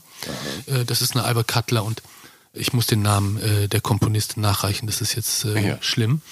Mm, äh, so, und ich denke, dass auch viele britische äh, ähm, Popmusiker, wie beispielsweise Roddy Frame oder ne, Ja. äh, äh, Green Garside, äh, sicherlich auch Paddy McAloon, äh, die sind natürlich mit Ivor Cutler auch vertraut und aufgewachsen. Also diese, dieses britische Understatement, ne, äh, ähm, eine gewisse Bodenständigkeit im Spiel.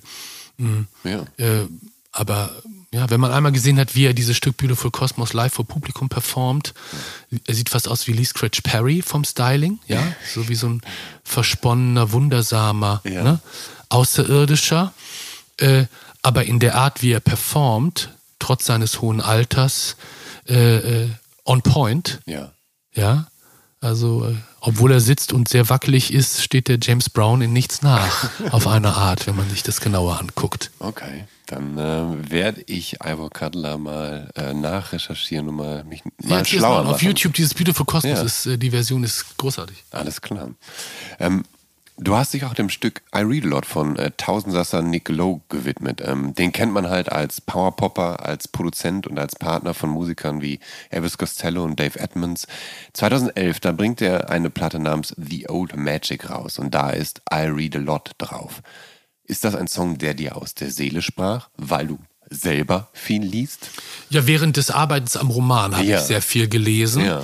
Äh, ähm, Nick Lowe, äh, das war auch eine so eine Art äh, unerwartete Überraschung. Ich kannte natürlich Nick Lowe's Arbeiten vorher, äh, Bands, die er hatte, ähm, und auch Soloarbeiten, aber als das Album The Convincer äh, rauskam äh, und ich das zum ersten Mal hörte, dachte ich, das ist aber wirklich, das fand, empfand ich als die modernste Art äh, zeitgenössischen Songwritings äh, zu dem Zeitpunkt. Ähm, er bedient sich diverser Einflüsse, aber ohne dass es in irgendeiner Form, in einer Weise Retro-Klänge oder, ne? Äh, äh, die Songs sind sehr präzise, sehr knapp. Ähm, dieses Album finde ich ist eines, ja, ein groß, durchgängig, ein groß, großartiges Album. Und dadurch bin ich weiter so am Ball geblieben, was seine Veröffentlichung betraf. Ja. Äh, und dieses The Old Magic Album fand ich jetzt nicht ganz so stark, äh, aber das Stück I Read a Lot, ähm, das er dann auch ähm, hier in Berlin, ich weiß nicht in welchem Jahr, habe ich ein Solokonzert von ihm in der Kirche am Bergmann-Kiez gesehen, was ich beeindruckend Ja. fand, weil er mich sehr an, in der Art, wie er leise spielen konnte. Auch eine Sache, die mich, wie man vielleicht auch auf der Platte jetzt und bei Songs from the Bottom auch hört, Ja. interessiert hat. Ähm, also wie man durch einen leisen ne, Ton Ja. trotzdem ja, Den, den Größe- großen Raum füllt. und Verbindung herstellt. Ja. Äh, so wie Giao Gilberto äh, äh, fast flüstert Ja. und das Schmatzen am Mikrofon selber schon perkussiv ist zu seinem wahnsinnig guten Gitarrenspiel. Ja. Also wahnsinnig ausgecheckt, würde man unter Musikern sagen. Ja. Und über diese Qualität verfügt Nick Lowe eben spätestens seit äh, The Convincer auch. Ah, okay. Ja, ich bin vor allen Dingen vertraut mit Jesus of Cool und diesen Zum Beispiel, ja. spät 70er. Ja, großartige Sachen Songs, ja, oh, oh, haufenweise. Aber The Convincer als Album halt wirklich sensationell, spektakulär. Alles klar. Ähm, 2019, da bist du Teil der Coming Home Compilation Serie und dort vereinen MusikerInnen, die ihn, ja, äh, dort vereinen Musiker Songs von MusikerInnen, die ihnen besonders lieb sind. Und da äh, gibst du interessante Einblicke. Also es geht los zum Beispiel mit dem atmosphärischen Nur ein Tropfen von Sif. Ähm, die Eine eine- Band, die ich auch im Forum enger gesehen habe übrigens. Das hätte ich mir fast gedacht, So, genau. weiter geht's. Eine, eine avantgardistische New Wave Band. Ähm, und da ist auch wieder Folk drauf. Chris Gentry, Blaze Foley, Chris Christopherson, beziehungsweise Country. Ähm, Und dass du Hip-Hop magst, verheimlichst du auch auf der Compilation nicht. Also es gibt äh, Big L, Missy Elliott, Pharrell Williams und Young Thug. Ja, Big L hatte ich ganz vergessen vorhin zu erwähnen. Natürlich, ja. also ein großartiger Rapper.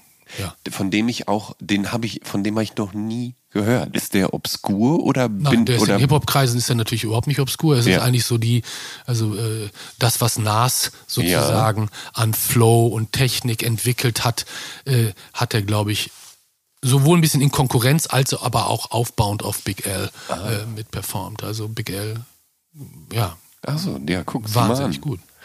Und die vielleicht größte Überraschung ist aber, dass auf der Compilation auch Minerva von den Deftones drauf ist. Und die werden ja gerne als Emporkömmlinge dieser New Metal Welle der 90er gehandelt.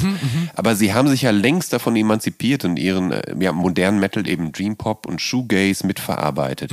Wie sieht denn dein Verhältnis zu den Deftones aus? Also, Ähm, ja, also diese New Metal Sachen, das habe ich natürlich wahrgenommen, äh, fand es zum größten Teil gruselig. Äh, äh, also dachte, okay, ähm, ne? Ja, ja. Ähm, also Limp Bizkit oder sowas hieß eine Band, glaube ich. Ja. Das war so für mich Ja. Mhm. so DJ Ötzi- Ötzi-Style. Also in sich quasi kompakt richtig. So kann man das machen. Ja. My Way on the Highway und Mhm. Ja, sowas ganz alles. genau. Ja. Ganz genau. Äh, äh, so kann man das machen, Ja. aber es ist äh, äh, äh, ne? genauso wie Anton aus Tirol auch in sich Ja. schlüssig ist, aber man muss halt drauf stehen. Und ähm, aber als ich Minerva von den Deftones das erste Mal gehört habe, da dachte ich, okay, das ist wirklich außergewöhnlich. Also ein sehr, sehr starkes Stück. Wundervolle Musikalität, die sich da äh, äußert. Auch alles das, was du sagst, wie diese Einflüsse spürbar sind und einfließen, ja, bei aller Brachialität, aber trotzdem sehr soulvolle, ne, Ja. zärtliche, ne, ja. äh, äh, Sachen. Das hat mich, als ich das, ich habe mir die Single damals noch gekauft, Ja. Seven Inch. Ja. Äh, äh, eben kein Album dann von denen geholt, aber das hat mich sehr beeindruckt. Das ist ein super Stück. Kommen wir abschließend auf dein aktuelles Album zu sprechen. Gefühlte Wahrheiten. Das ist äh, kürzlich erschienen und ähm, da gibt's, das ist ja das erste Album mit neun Liedern seit 2009. Und es ist ja erstaunlich eklektisch. Also klar, über weite Strecken dominieren akustische Gitarren zwischen Folk, Country und Blues, aber der Opener äh, Komm so nah wie du kannst ist ja dein Ausflug in R&B und Slow Soul Gefilde. Hast du dich dafür an irgendjemandem orientiert, um das für dich so zu basteln? An mir selber. An dir selber, okay, Äh, na gut. Also für mich war es ähnlich wie Wohin mit dem Hass oder Ja. äh, einfach so oder Hiob, ne? Mhm. Äh, äh, so dieses Aufgreifen von ne? Mhm. Fr früheren Blumfeld-Sachen, Diktatur der Angepassten etc. ja. war es für mich, äh, hatte ich schon längere Zeit vor, äh, äh, diesen Strang, der mit Tausend Tränen tief und anderen Stücken, ne, Ja. Familie, äh, den wieder aufzugreifen und äh, ja klar, also es ging so um 1990er R&B, En Vogue hatte ich gerade Don't Let Go schon erwähnt, ne? Äh, bei Tanz mit mir im anderen Stück, was in diese Richtung geht, gibt es Mhm. Ja, natürlich genau. so Anklänge von vielleicht, also das ist nicht bewusst gemacht, sondern Ja. das unterläuft dann, weil man die Musik halt sonst gut fand. Sade oder Chaka Khan. Ja, genau. Sowas, Ja. ne?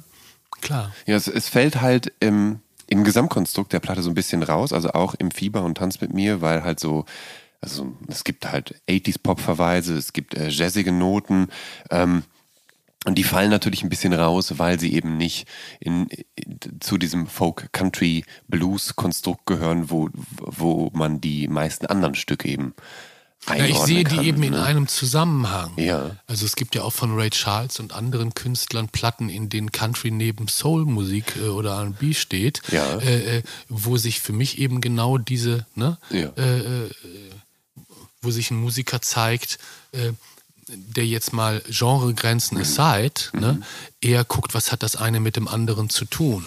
Und in Beschäftigung sowohl mit dem Buch, also mit der Odyssee und Otis, wo es um Irrfahrten und Heimkehren geht, Ja. als auch meinem lang anhaltenden Interesse für Blues, eigentlich seit L'État et moi, äh, äh, und meinem neuen Verständnis für Country-Musik, ne, Ja. spätestens durch Songs from the Bottom, ähm, äh, habe ich eher die Verbindungen zwischen, ne, aus Gospel entstehendem, ne, Ja. via Blues zu Soul-Musik werdenden, ne, a- Ansingen, ne, äh, und in der Gemeinschaft der Scheune verbleibenden zum Tanz aufspielenden Ja. Country-Musikern, die dieselben Themen besingen. Ja. Ja, Äh, äh, äh, diese Beziehung wollte ich herstellen, um den, wenn man so will, äh, den inneren Empfindungsreichtum, der uns auszeichnet, Ja. Das vitale Orchester unserer Gefühle, Ja. die ineinander übergehen und eben nicht voneinander getrennt sind, sondern manchmal sogar gleichzeitig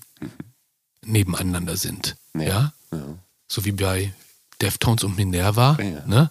Sowohl brachiale, Ja. nein, in schnellsmäßige Elemente als auch ja, smithige. Harmonien. Ja.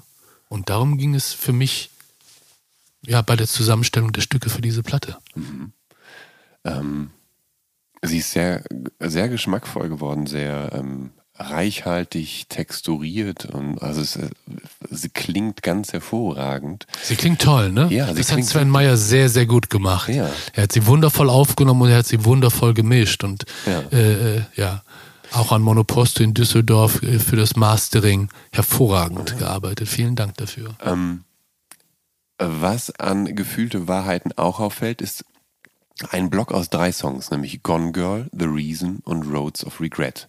Und das ähm, ja, dürften eigentlich die ersten drei von dir auf Englisch getexteten Songs sein, glaube ich. Ne? Die waren eigentlich für ein Country-Mixtape mit dem Titel Songs for the Dark Ages vorgesehen. Richtig. Was ist Ja. aus letzterem geworden?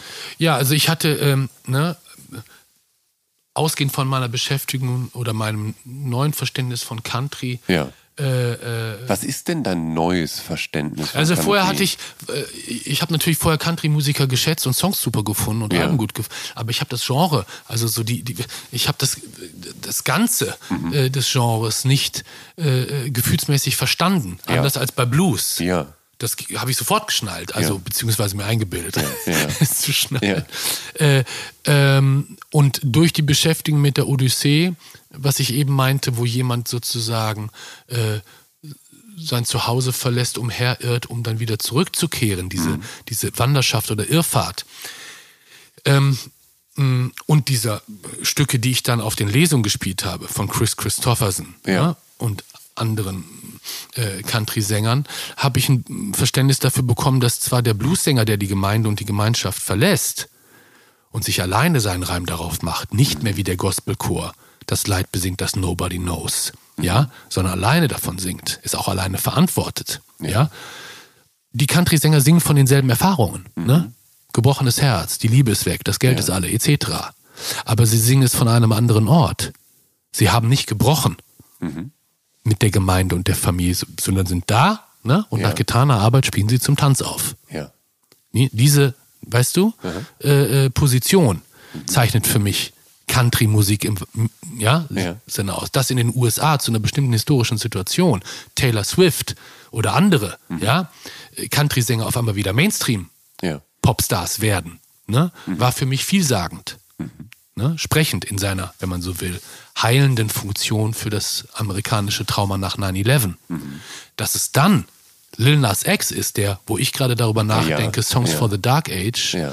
äh, äh, äh, äh, ja, eben an Trap-Mixtapes angelehntes Country-Mixtape Ja. zu veröffentlichen, Ja. der diese beiden Welten miteinander verbindet. Aha. Von zu dem Zeitpunkt dominanten musikalischen Kulturen. Mhm. Trap als neueste Form von Hip-Hop, quasi wie Punkrock. Ja. Ne? Und Country, da dachte ich, okay, der Job ist gemacht, prima. Muss ich jetzt nicht mehr. Ja. Die Songs waren trotzdem geschrieben Ja. und als wir Sachen aufgenommen haben, habe ich, lass uns das auch aufnehmen und spielen. Die Songs sind gut. Ja. Und dann beim Mix und Platte zusammenstellen war klar, diese Stücke gehören mit aufs Album, die erzählen das weiter. Aha, alles klar. Lange Rede, kurzer Sinn. Ja, nee, alles gut. Das ist Alright. So. Ähm, Jochen, lass mich abschließend fragen. Äh, From the Bottom hat ein Volume 1 im Titel. Ist ein Volume 2 möglich? Also ist das etwas, an dem du nebenbei auch immer arbeitest? Mal so überlegst, welche Songs würden sich dafür anbieten oder Mm. lässt du uns hängen? Nee, also das ist definitiv äh, äh, ist most def möglich. Also Ja. äh, deswegen auch Volume 1. Also die, die Ja. Idee, dass man daraus irgendwie so ja im Vorbeigehen sozusagen eine Art Reihe oder Serie machen kann, Ja. das war von vornherein angelehnt, aber jetzt konkret dran arbeiten tue ich eigentlich nicht. Mhm. Also äh, äh, aber es wird es bestimmt irgendwann geben. Weil es einfach Bock gebracht hat. Es fand einfach super, sich da auch so auszuprobieren und Ja. ne, schnell kurz eine Zwischenmeldung durchzugeben, womit Ja. man sich gerade beschäftigt. Ja. Und eine allerletzte Frage, die muss, die, die die muss natürlich vom Blumfeld halten, äh, handeln. Aber also, wir schreiben ja das Jahr 2022 und jetzt ist es exakt 30 Jahre her, dass Blumfeld mit Ich-Maschine debütiert haben. Ach, ist das so? Ist, ja. Ja, ist das, ein, ist das ein Anlass, mit die, dieses Album zu betouren oder ist der Drops gelutscht? Also der Drops ist definitiv nicht gelutscht, aber ich bin jetzt erstmal froh, dass ich Ja. mit dem neuen Album Ja. Äh, äh, auf Tour gehe, Festivals spiele und im Herbst dann auf eine ausgedehnte Tour gehe. Mhm. Äh, damit wäre dann 22 rum und das 30-jährige Jubiläum müsste dann zum Vorbei. 31. Jubiläum im nächsten Jahr. Ja. Also, wie gesagt, ich bin jetzt erstmal mit gefühlte Wahrheiten Ja. und äh, meiner neuen Band beschäftigt und äh, äh, freue mich darauf und bin selber gespannt, was sich sonst noch ergeben wird. Alles klar, dann wünsche ich dir alles Gute. Ja, danke sehr. Lieber Jochen, äh, schön, dass du die Zeit genommen hast für das Soundtrack meines Lebens. Ich danke sehr für die Einladung. Es hat mich sehr gefreut. Und wenn ihr, liebe Zuhörerinnen und Zuhörer, auf dem Laufenden bleiben wollt, wer, wie, wo und in welchem Outfit an diesem Podcast teilgenommen hat, dann bekommt ihr einige Einblicke über meinen ins persönlichen Instagram-Account oder über dem vom Visions Magazin. Kommt gut durch die anstehende Woche und dann hören wir uns idealerweise bei der nächsten Episode von Der Soundtrack meines Lebens wieder. Euer Jan Schwarzkamp.